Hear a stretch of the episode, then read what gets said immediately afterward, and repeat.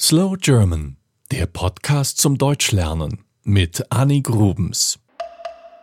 Meine beste Freundin ist Chinesin. Mit ihr habe ich über Aberglaube gesprochen.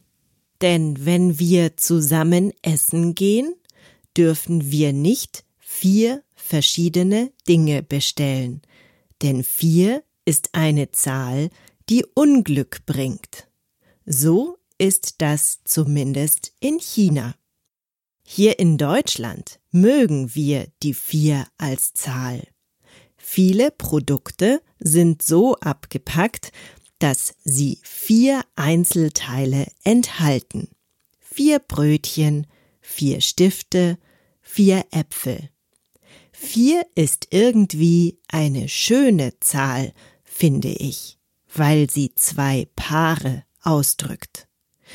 In China klingt die Zahl aber so wie die Wörter von Sterben und Tod, also schlecht.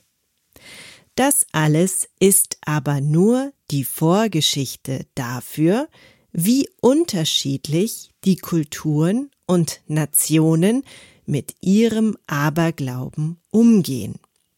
Und natürlich gibt es auch Dinge, die in Deutschland abergläubischen Menschen Angst machen. Fangen wir mit den Zahlen an. Bei uns ist die 13 die Zahl, die Pech bringt. Es gibt im Flugzeug keine 13. Sitzreihe, im Hotel kein 13. Stockwerk. Weiter geht's mit dem Aberglauben. Ich selber liebe Katzen, vor allem wenn sie schwarz sind. Aber wenn eine schwarze Katze von links über den Weg läuft, dann kann das Pech bringen. Die Ursache dafür ist wie so oft das Mittelalter. Im Mittelalter verbrannte man Hexen. Man hatte Angst, dass manche Frauen magische böse Kräfte hätten. Schwarze Tiere sollten ebenfalls dämonisch sein, zum Beispiel Raben oder eben schwarze Katzen.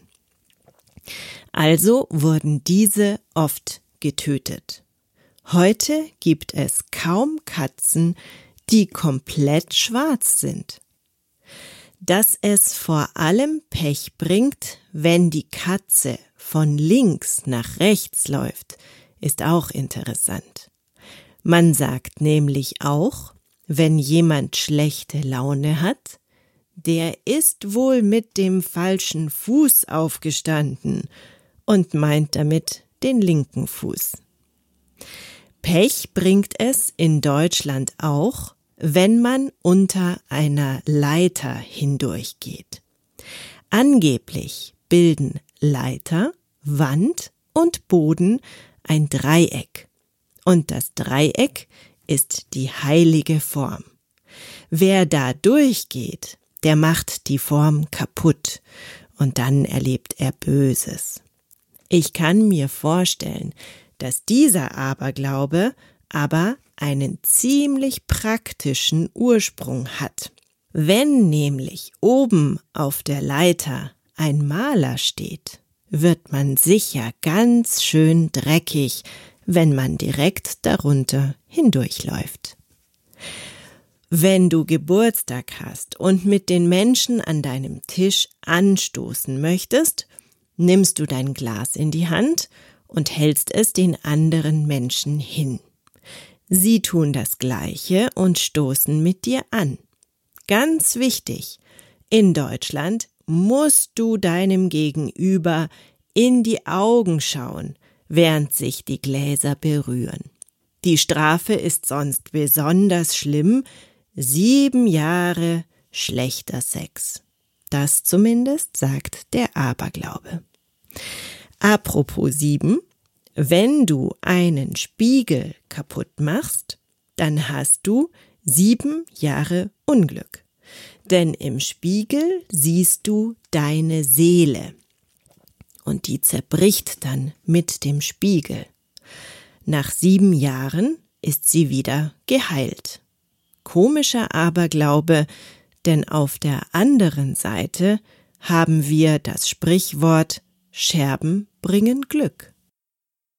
Du darfst übrigens auch keinem oder keiner Deutschen vor seinem eigentlichen Geburtstag zum Geburtstag gratulieren.